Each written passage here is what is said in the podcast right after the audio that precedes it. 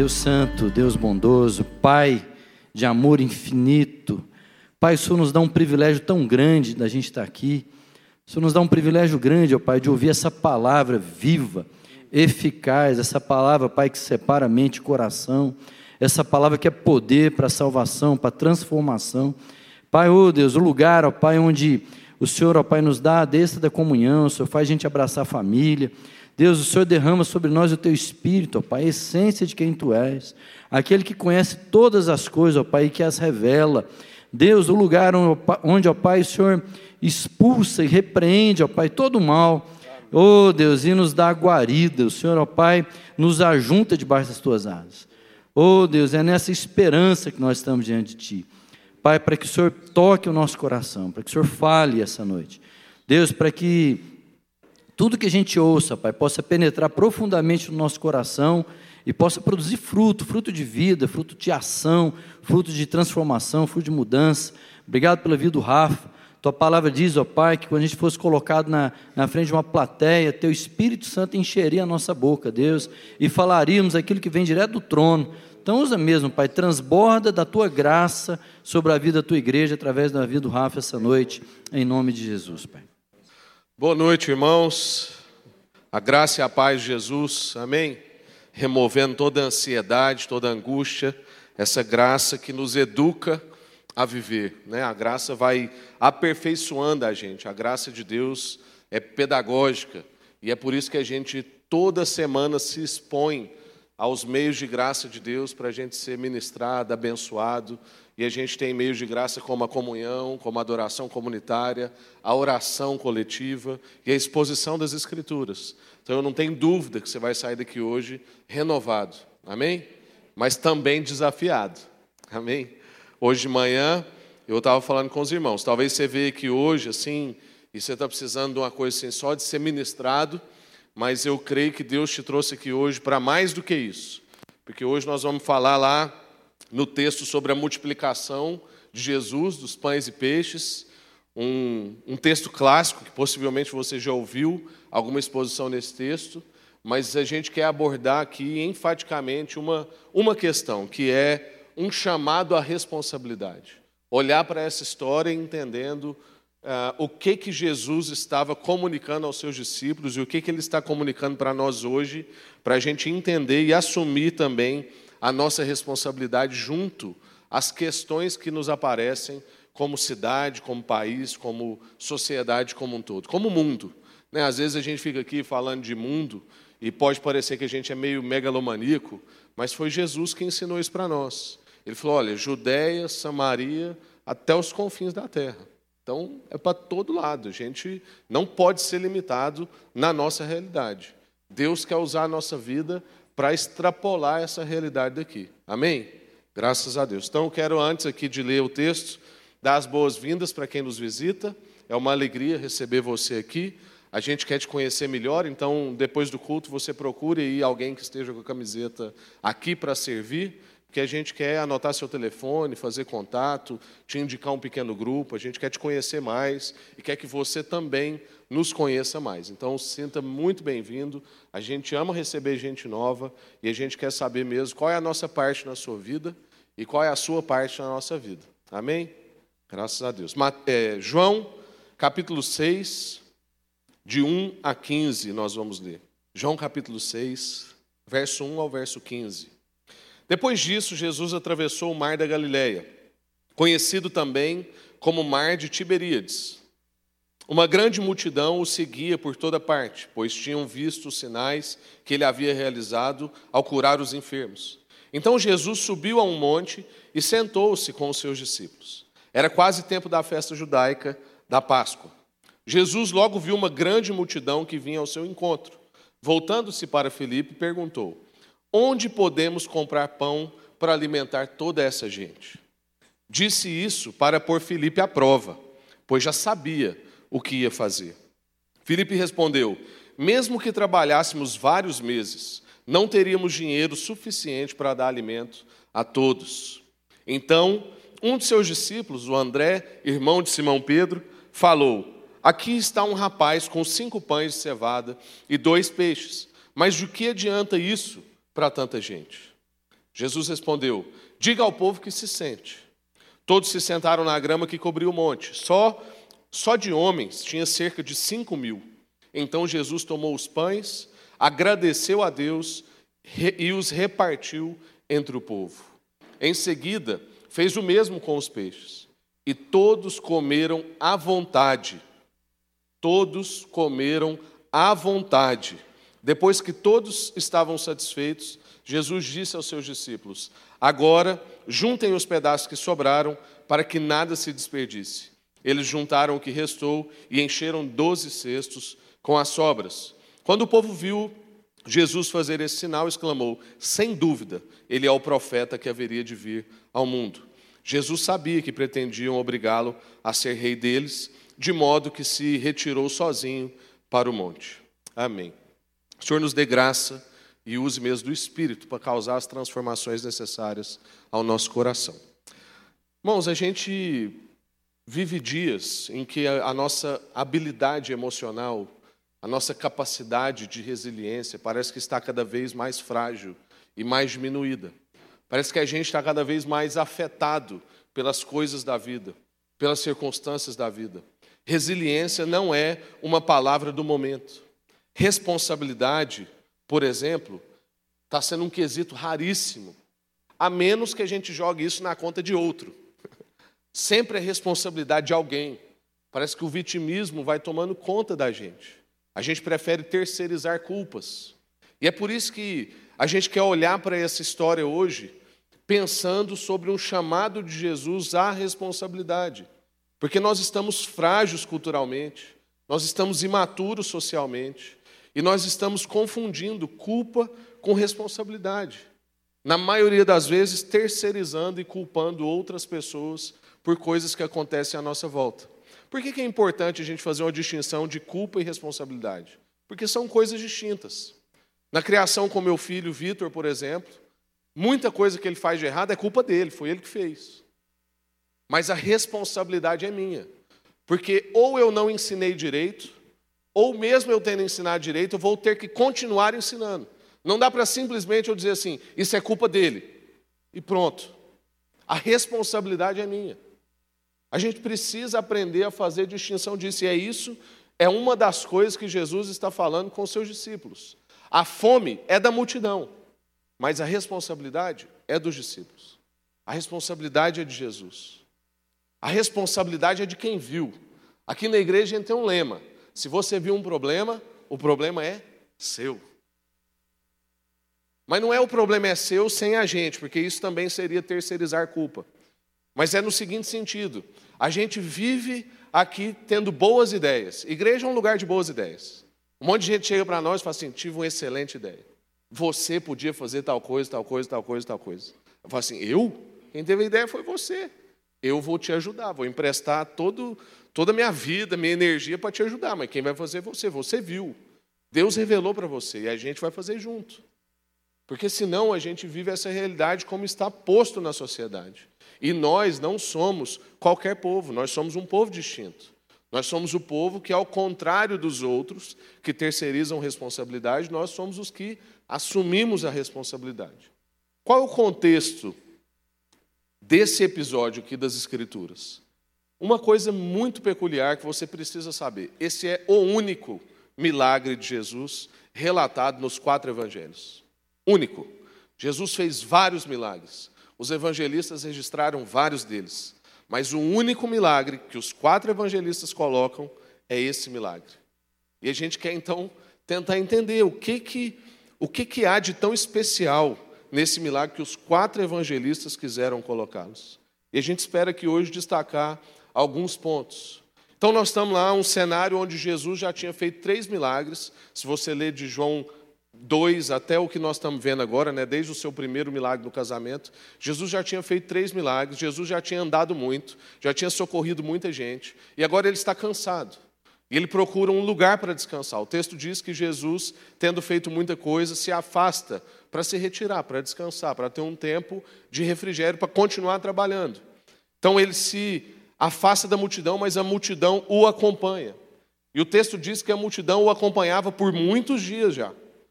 E Jesus então é frustrado no seu descanso. no seu plano de descanso. Por que, que ele é frustrado? Por causa da necessidade do povo. E Jesus, ao contrário da gente, não se irrita. Pelo contrário, ele se compadece e acolhe. Eu não sei se você é igual eu, mas eu, quando eu planejo um descanso, se tem uma coisa que me deixa irritado, é o ser ferido no meu descanso. Então eu estou lá, programei um descanso, e uma das crianças fica doente. Alguém foi para UTI, parente de não sei quem faleceu. Os pais precisam de alguma coisa. E aí a gente tem que trabalhar o nosso espírito. Olhar para Jesus e tentar imitá-lo.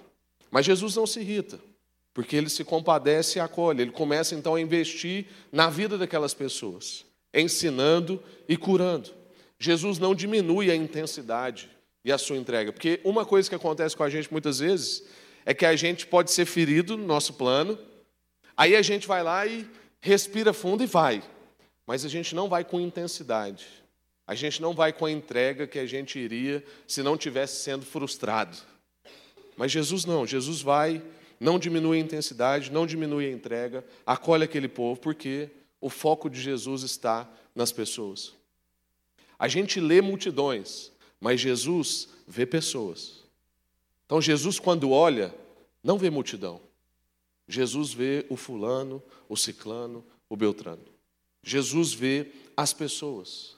O foco de Jesus está em gente. Mas infelizmente o foco de Jesus está no o foco dos discípulos, desculpa, está no problema. O foco dos discípulos está no dinheiro, que muitas vezes é também o nosso foco. Na nossa última reflexão aqui, há dois domingos atrás, nós trabalhamos Mateus no capítulo 9, onde o texto diz que Jesus olhou e teve compaixão do, do povo, porque os via como ovelhas que não têm pastor. E o Evangelho de Marcos, também, quando relata essa história aqui da multiplicação de pães e peixes, usa a mesma ênfase. Que Jesus parou por quê? Porque teve compaixão e percebeu as pessoas como ovelhas que não têm pastor. E por isso é que ele se dedicava, ensinava e libertava. Marcos deixa isso muito claro. João não dá tanta ênfase nisso, mas Marcos deixa isso claro.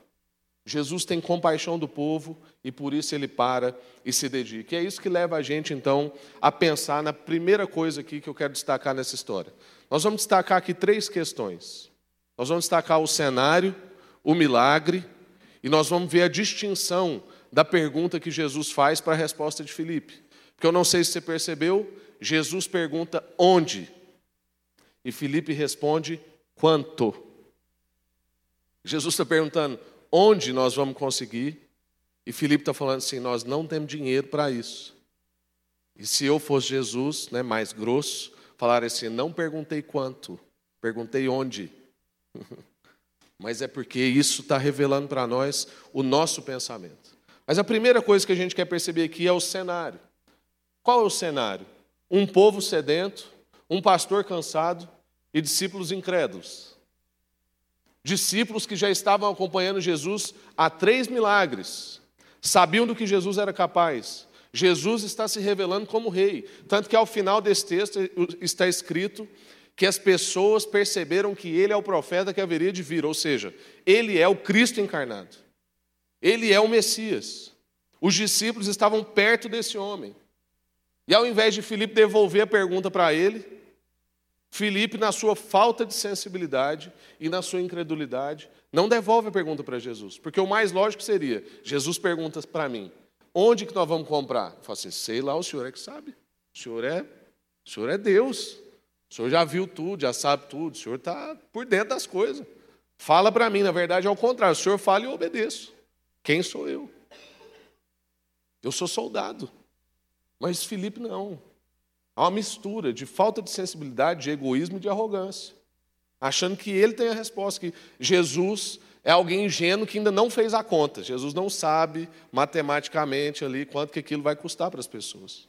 O cenário então é que Jesus levanta os olhos, percebe as pessoas se aproximando e vira para Felipe e pergunta: a sensibilidade em Jesus.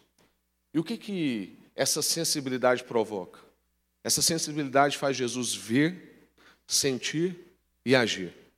E é muito importante a gente entender essa sequência. Porque é assim que a gente deve viver. A gente deve buscar de Deus o olhar de Cristo, o mesmo sentimento que houve em Cristo, para só então a gente agir.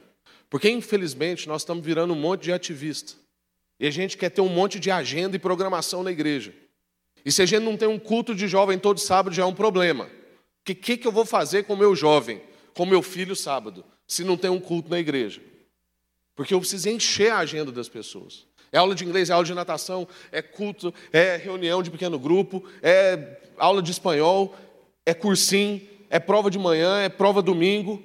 E a gente está doido fazendo um tanto de coisa. E quando as coisas não dão errado, quando as coisas não dão certo, a gente logo pergunta: Poxa, mas eu estou fazendo tanto. Mas é porque é possível, irmãos, a gente fazer e cometer um grande erro porque foi feito sem sensibilidade. A sensibilidade deve vir antes da ação.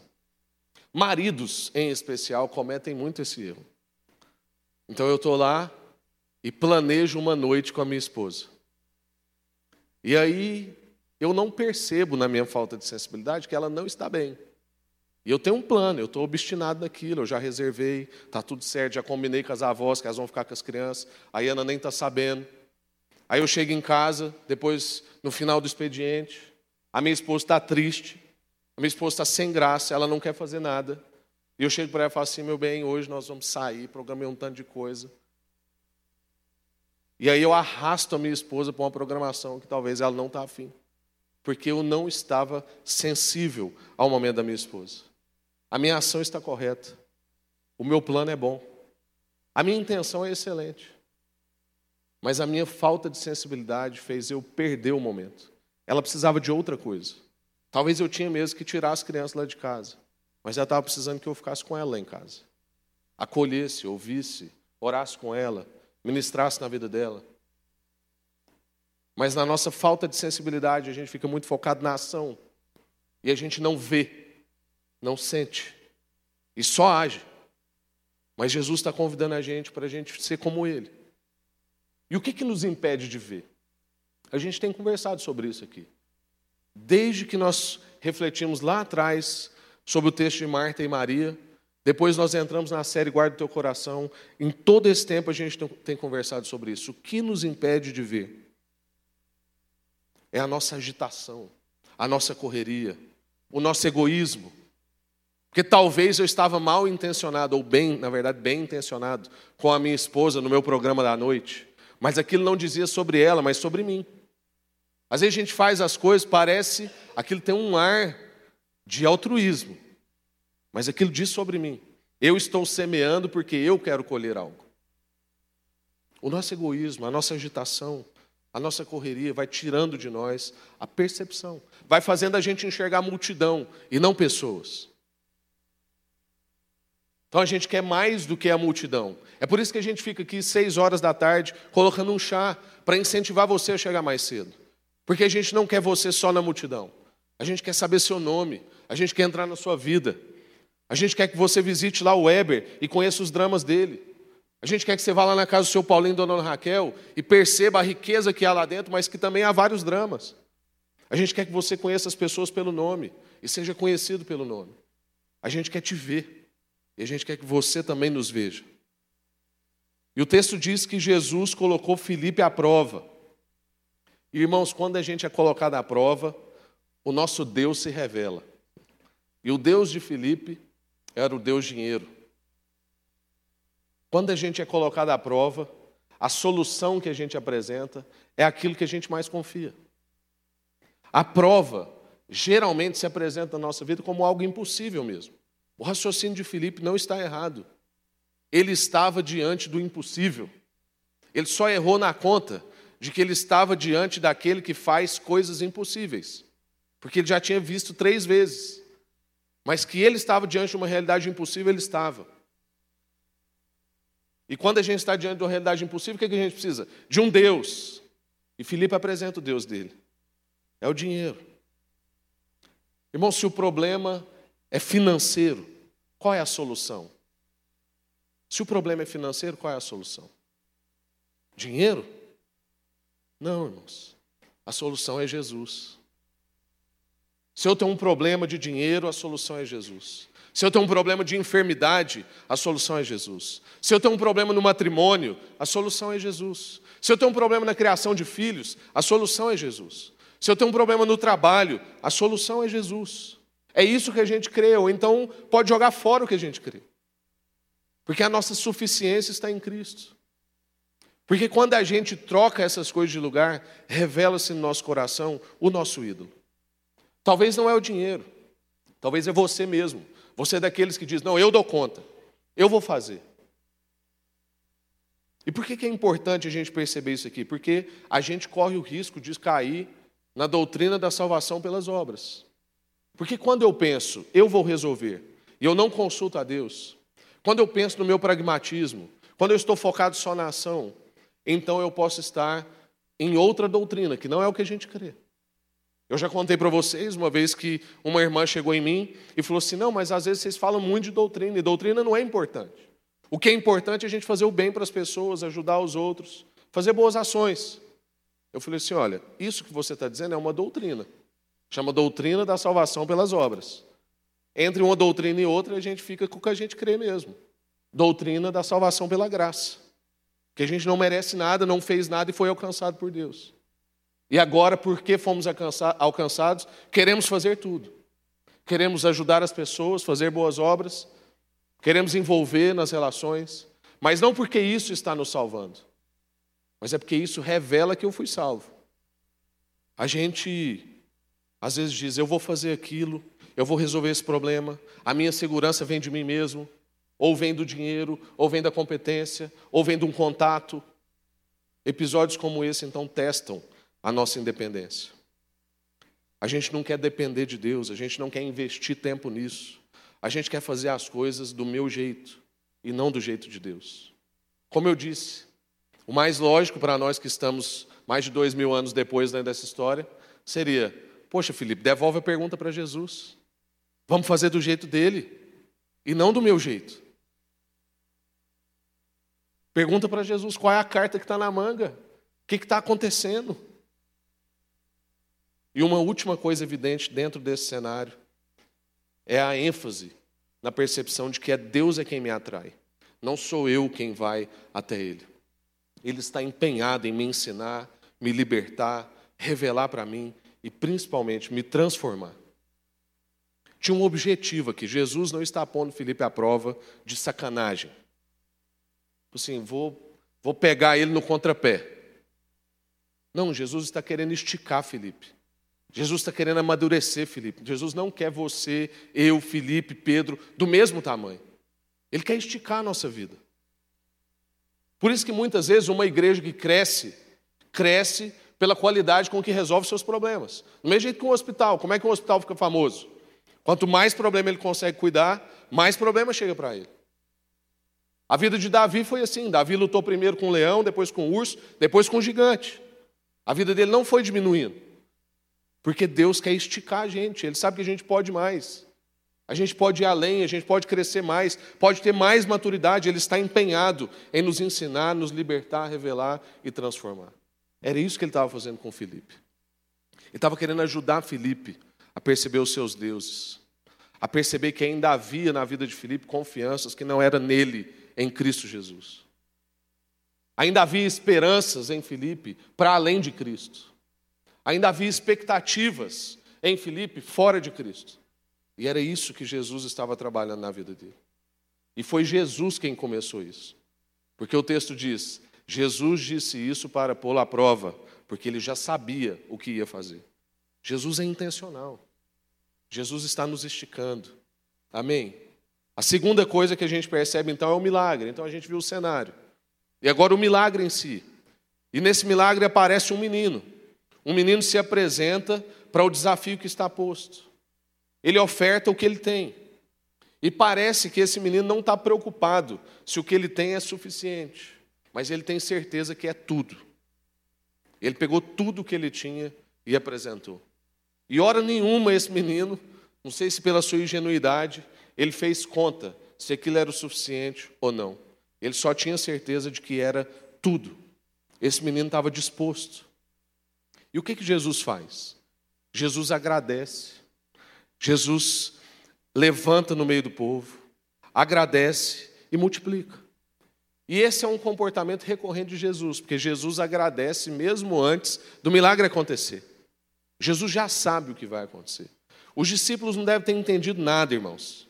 Jesus agradecendo aqueles cinco pães e dois peixes diante de mais de 10 mil pessoas. Porque o texto está dizendo para nós que só de homens eram cinco mil.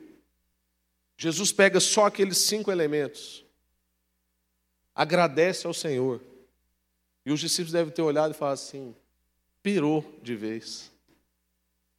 Quando que esse tantinho de pão aqui vai dar para todo mundo?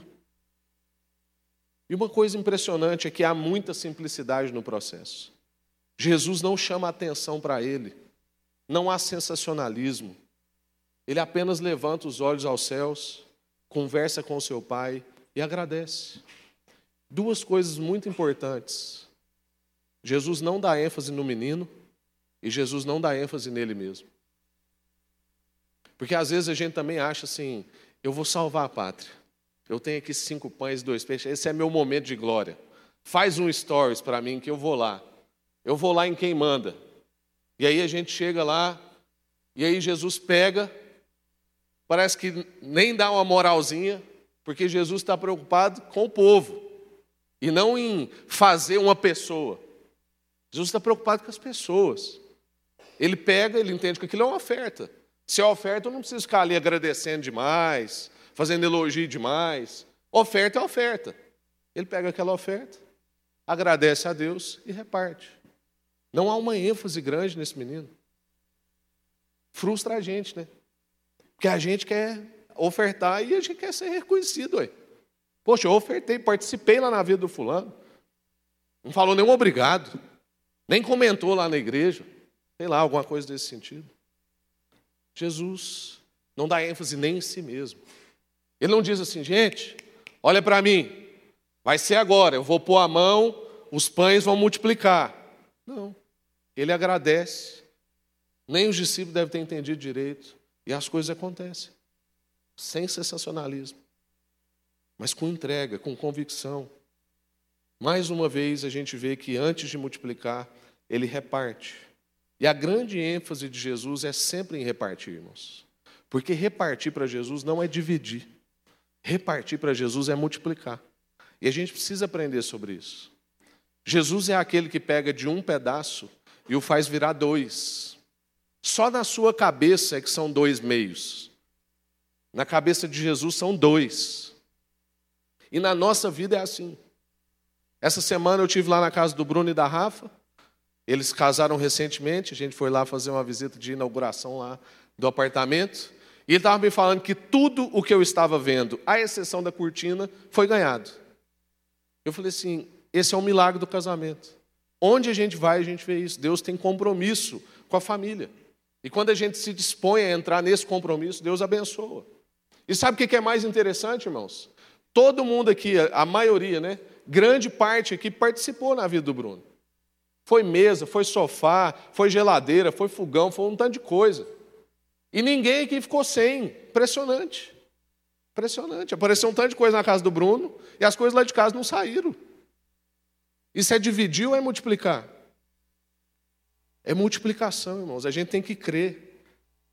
Todo mundo participou na vida desse casal, na vida do Léo e da Tatá. E as coisas continuam na nossa casa. Que loucura é essa? É a multiplicação de Jesus. É o repartir. Ele reparte antes de começar a comer ou a ofertar. O grande milagre, então, não é só no pão físico. E aqui é muito importante da gente entender. O grande milagre que está acontecendo não é no pão e no peixe físico. Mas o que Jesus está revelando para nós é que há uma realidade espiritual invadindo uma realidade natural. É a mesma coisa de Jesus dizer: o reino de Deus chegou. É ele fazer esse milagre. Porque a gente fica tão distraído com pão e com peixe, a gente fica tão distraído com a nossa barriga, que a gente fala assim: nossa, que milagre. Que multiplicação! Que itens! Como era necessário! Mas, irmãos, o que Jesus está revelando é que desde a chegada dele, uma realidade espiritual invadiu a nossa realidade natural. O reino de Deus chegou na terra. Esse é o verdadeiro milagre. Há uma fome que Jesus está percebendo que vai para muito além da fome natural. Jesus não parou ali para dar pão e peixe para as pessoas, gente. O texto diz que Jesus parou ali para ensinar, para curar e para transformar pessoas. O pão, a fome física, foi uma circunstância. Mas o que Jesus está vendo vai muito além do que a gente consegue ver. Outros evangelistas, quando narram esse mesmo milagre, dizem para Jesus antes de surgir a pergunta. Eles relatam que o discípulo vira para Jesus e fala assim: Jesus, esse povo aqui vai ficar com fome já já, então dá um jeito de dispersar o povo, que a gente não vai ter condição de acudir. Jesus está vendo uma coisa, os discípulos estão vendo outra. Quando a gente vai numa comunidade carente como igreja, fazer uma atuação, nós estamos ali focados em pão, manteiga, café, leite, ou nós estamos ali focados na transformação das pessoas. Vai surgir as circunstâncias que precisam de pão, manteiga, café e leite? Vai. Mas esse não é o maior milagre. O maior milagre que Jesus está revelando é que o reino de Deus chegou. E há uma fome que todos nós temos, que vai além dessa fome fisiológica e que só Ele pode sanar. E o que, que a gente aprende com esse menino? A gente aprende que a gente deve ofertar o que tem. E com isso a gente é liberto de pensar que a gente só pode servir ou ofertar se a gente tiver alguma coisa grande. Eu não sei se você vai lembrar, mas uns dois ou três anos atrás, nós fizemos uma campanha aqui, junto com o movimento Mosaico, que chamava Muitas Riquezas, Muitas Pobrezas. E a gente lançou uma pergunta. E a pergunta era: qual pobreza a sua riqueza supre? E o que a gente queria com isso? A gente queria fazer as pessoas entenderem que todo mundo tem alguma riqueza. E que ninguém é pobre de tudo e que Deus garantiu um fluxo de carismas no nosso meio. É por isso que nem todo mundo tem todos os dons. Por isso que eu fico irritado quando eu pego um amigo lá, eu tenho um amigo lá em São Paulo que prega bem, é inteligente, toca piano, e aí esse dia ele postou cantando. Eu falei assim, cara, para. Não dá. Fica só com pregar bem. Para que ficar humilhando as outras pessoas? Deus não garante para nós que a gente vai ter todos os dons, que a gente vai conseguir fazer tudo, justamente para a gente precisar um do outro, porque a gente já é egoísta e já tem um desejo de autonomia e independência, precisando do outro. Imagina se a gente tivesse tudo. O que a gente queria nessa campanha, o que esse menino está revelando para nós, é que há vários tipos de riqueza. Felipe estava preocupado com um montante de dinheiro que valeria um ano de salário. Esse menino não fez essa conta. Esse menino apresentou o que ele tinha. E não era moeda, era comida. Tem muita gente rica monetariamente, pobre emocionalmente, pobre afetivamente, pobre culturalmente, pobre artisticamente. Eu não sei fazer desenho, eu não sei desenhar um carro num papel. Eu desenho, mas muita gente olha às vezes não consegue ver um carro. Eu preciso de pessoas que saibam sobre arte. Eu preciso ser enriquecido com essas coisas que a gente vê aqui que eu não sei fazer. Eu venho aqui e eu fico louvando a Deus o ensaio desse povo, a entrega desse povo que fica conduzindo a gente em adoração, porque fazem melhores do que muitos de nós. Conduz a gente, a riqueza deles, suprindo a nossa pobreza, ofertando o que tem, ofertando o seu tempo, o seu dom em favor da gente. E outra coisa que esse menino ensina para nós é que qualquer pessoa pode participar da obra de Jesus na terra. Não vale só a capacidade, não vale só a competência, mas o que vale é a disposição e o coração. O que vale é se apresentar a Deus. O nosso aparentemente pouco nas mãos de Jesus não é muito, irmãos. O nosso aparentemente pouco nas mãos de Jesus é o suficiente. O nosso aparentemente pouco nas mãos de Jesus é o suficiente. E mais uma percepção muito importante para nós é sobre o nosso envolvimento com a cidade. Esse milagre engloba a todos. Jesus não manda o povo sentar e falar assim: agora separa o grupo dos crentes. E os incrédulos, vocês mandam tudo embora. Que o milagre vai acontecer é para nós.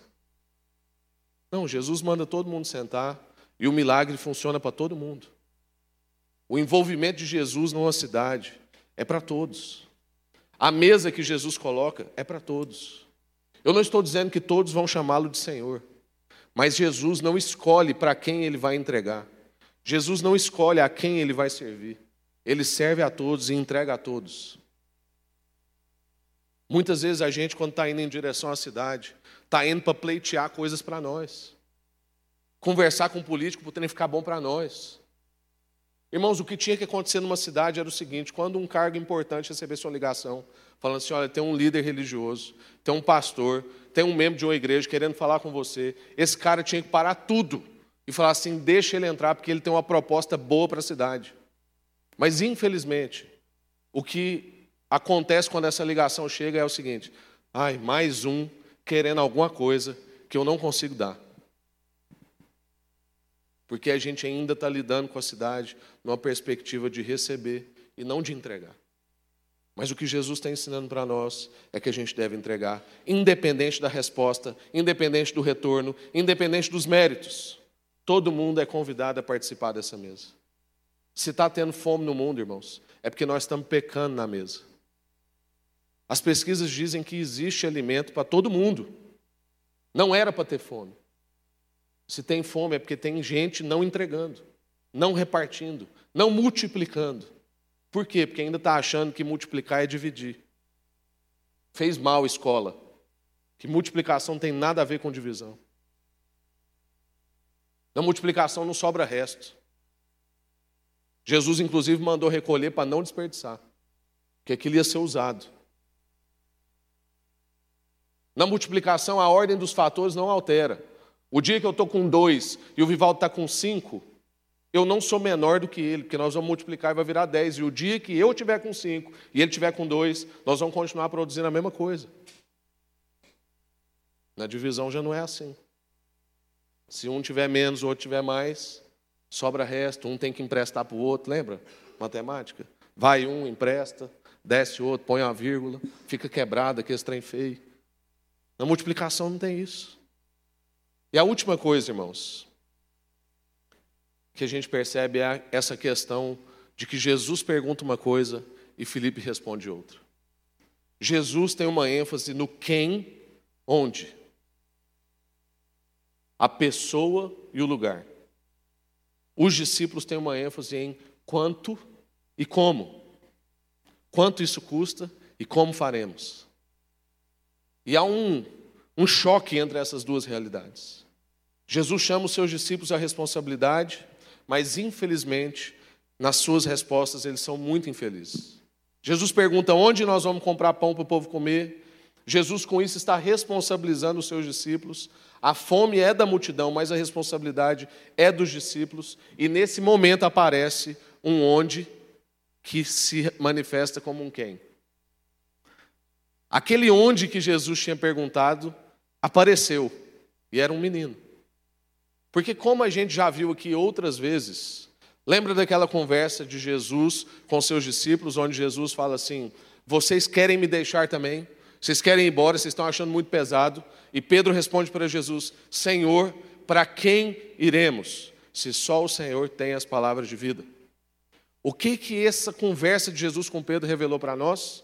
Que o nosso onde é um quem. E nós somos tão viciados que quando a gente lê esse texto, geralmente a gente lê Pedro respondendo: Jesus, para onde iremos? Mas não é. Pedro responde: Jesus, para quem iremos? Porque o nosso destino é uma pessoa, é o Senhor Jesus. O nosso onde é esse quem. E esse onde quem surge. Surge na resposta de Filipe. Aliás, na resposta de André. Filipe responde dizendo que 200 denários não comprariam, ou seja, um ano de salário não seria suficiente. E Jesus então pergunta: quem que é essa pessoa que está aí perto? André traz então esse quem que responde à pergunta de Jesus. E na vida de Filipe a gente vê que falta sensibilidade e sobra frieza. Há um problema, mas esse problema não é meu. Vamos dispersar essa multidão. A gente não tem nada com isso. O problema é deles. Eles é que não, não fizeram a lancheira antes de sair de casa povo quer andar o dia inteiro sem carregar um, uma vasilhinha, uma Tupperware. vamos se virar. Senão nós ainda vamos ficar com fome, porque esse povo vai atacar nós. Mas André vai lá e diz: aqui tem um rapaz que tem um pouquinho de coisa, mas o que é isso para tanta gente? O onde então aparece, e é esse menino que é esse quem, e os discípulos ainda estão centrados no, no quanto. E como a gente disse lá no início da pregação, lá em Mateus, no capítulo 9, que nós vimos outro dia, Jesus pergunta: quem são os trabalhadores? Onde estão os trabalhadores? A questão que Jesus está trabalhando com os discípulos é: quem vai se responsabilizar? Onde estão os trabalhadores? Quem vai se apresentar para o desafio? Quem vai trazer uma semente até mim para que a gente possa sanar essa situação? Quem são essas pessoas ousadas que vão pegar o que tem confiando que eu posso fazer qualquer coisa? E a gente vê aqui que responsabilidade não tem idade. O menino se apresentou, a gente pode começar agora. Não interessa quanto você tem, não interessa quantos anos você tem, não interessa quem você é, o seu passado. Por quê?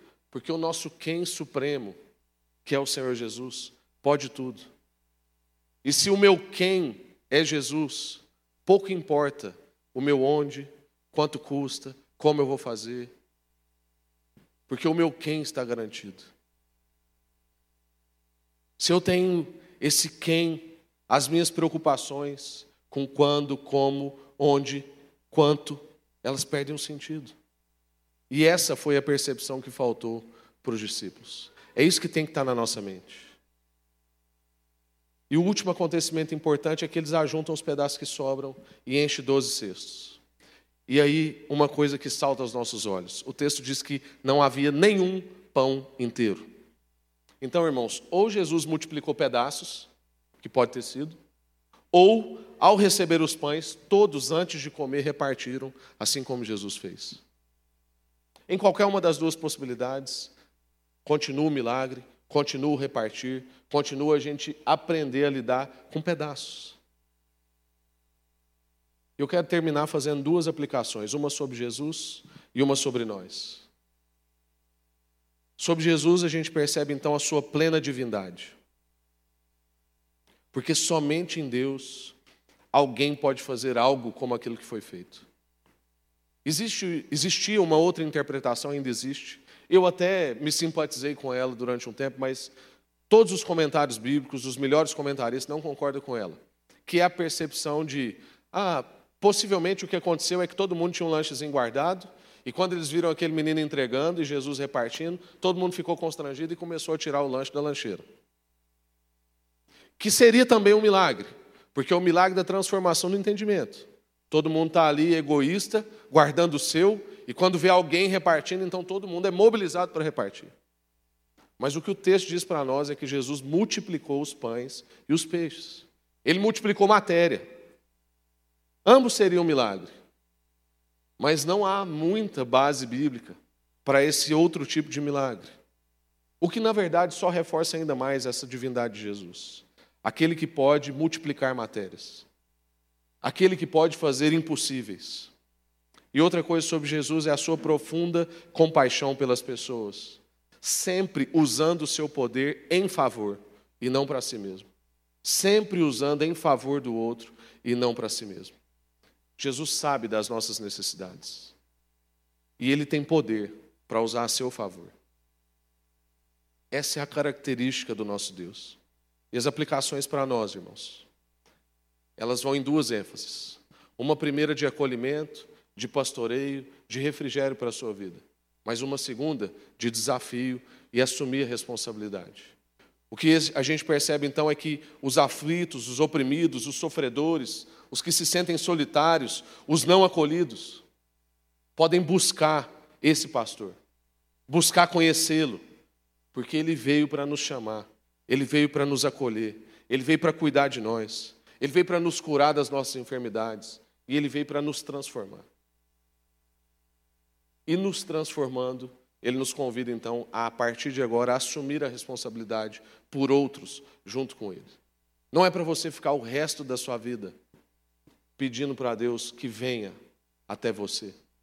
Mas é uma vez entendendo que o maior, a maior impossibilidade de todas já veio até você. Agora você também quer entregar, como você viu Jesus entregar. Cinco pães e dois peixes, irmãos, são suficientes para alimentar uma multidão? Cinco pães e dois peixes são suficientes para alimentar uma multidão? Sim e não. Porque depende de qual mão ele está. Nas mãos de Jesus é mais do que suficiente. Talvez na minha mão não seja suficiente. Mas se eu apresento isso para o meu Senhor, então não é pouco. O que você tem, irmãos, nunca é pouco.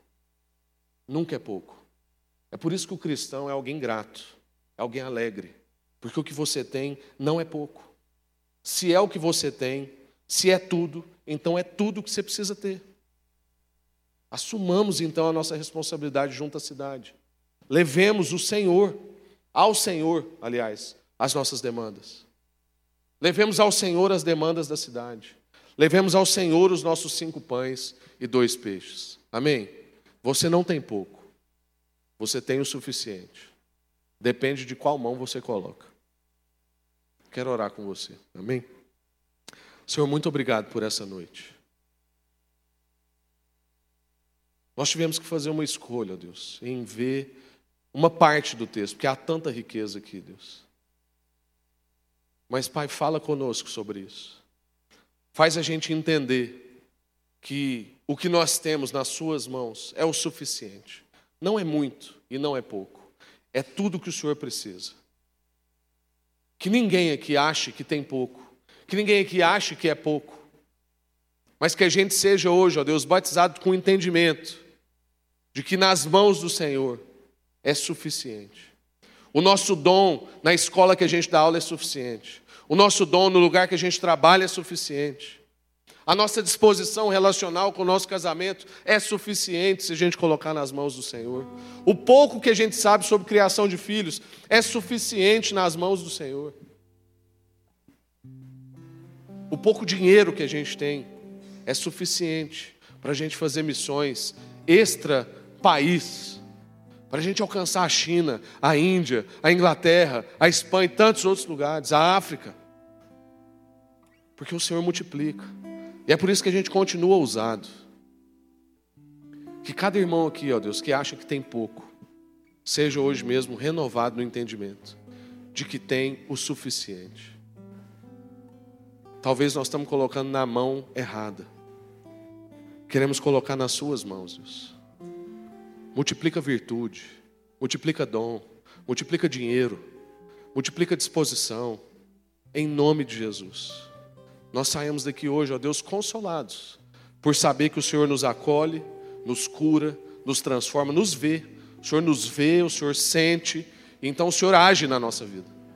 Mas que a gente também saia desafiado a entender que o que a gente tem na mão é suficiente para o Senhor trabalhar, em nome de Jesus. Amém. Graças a Deus.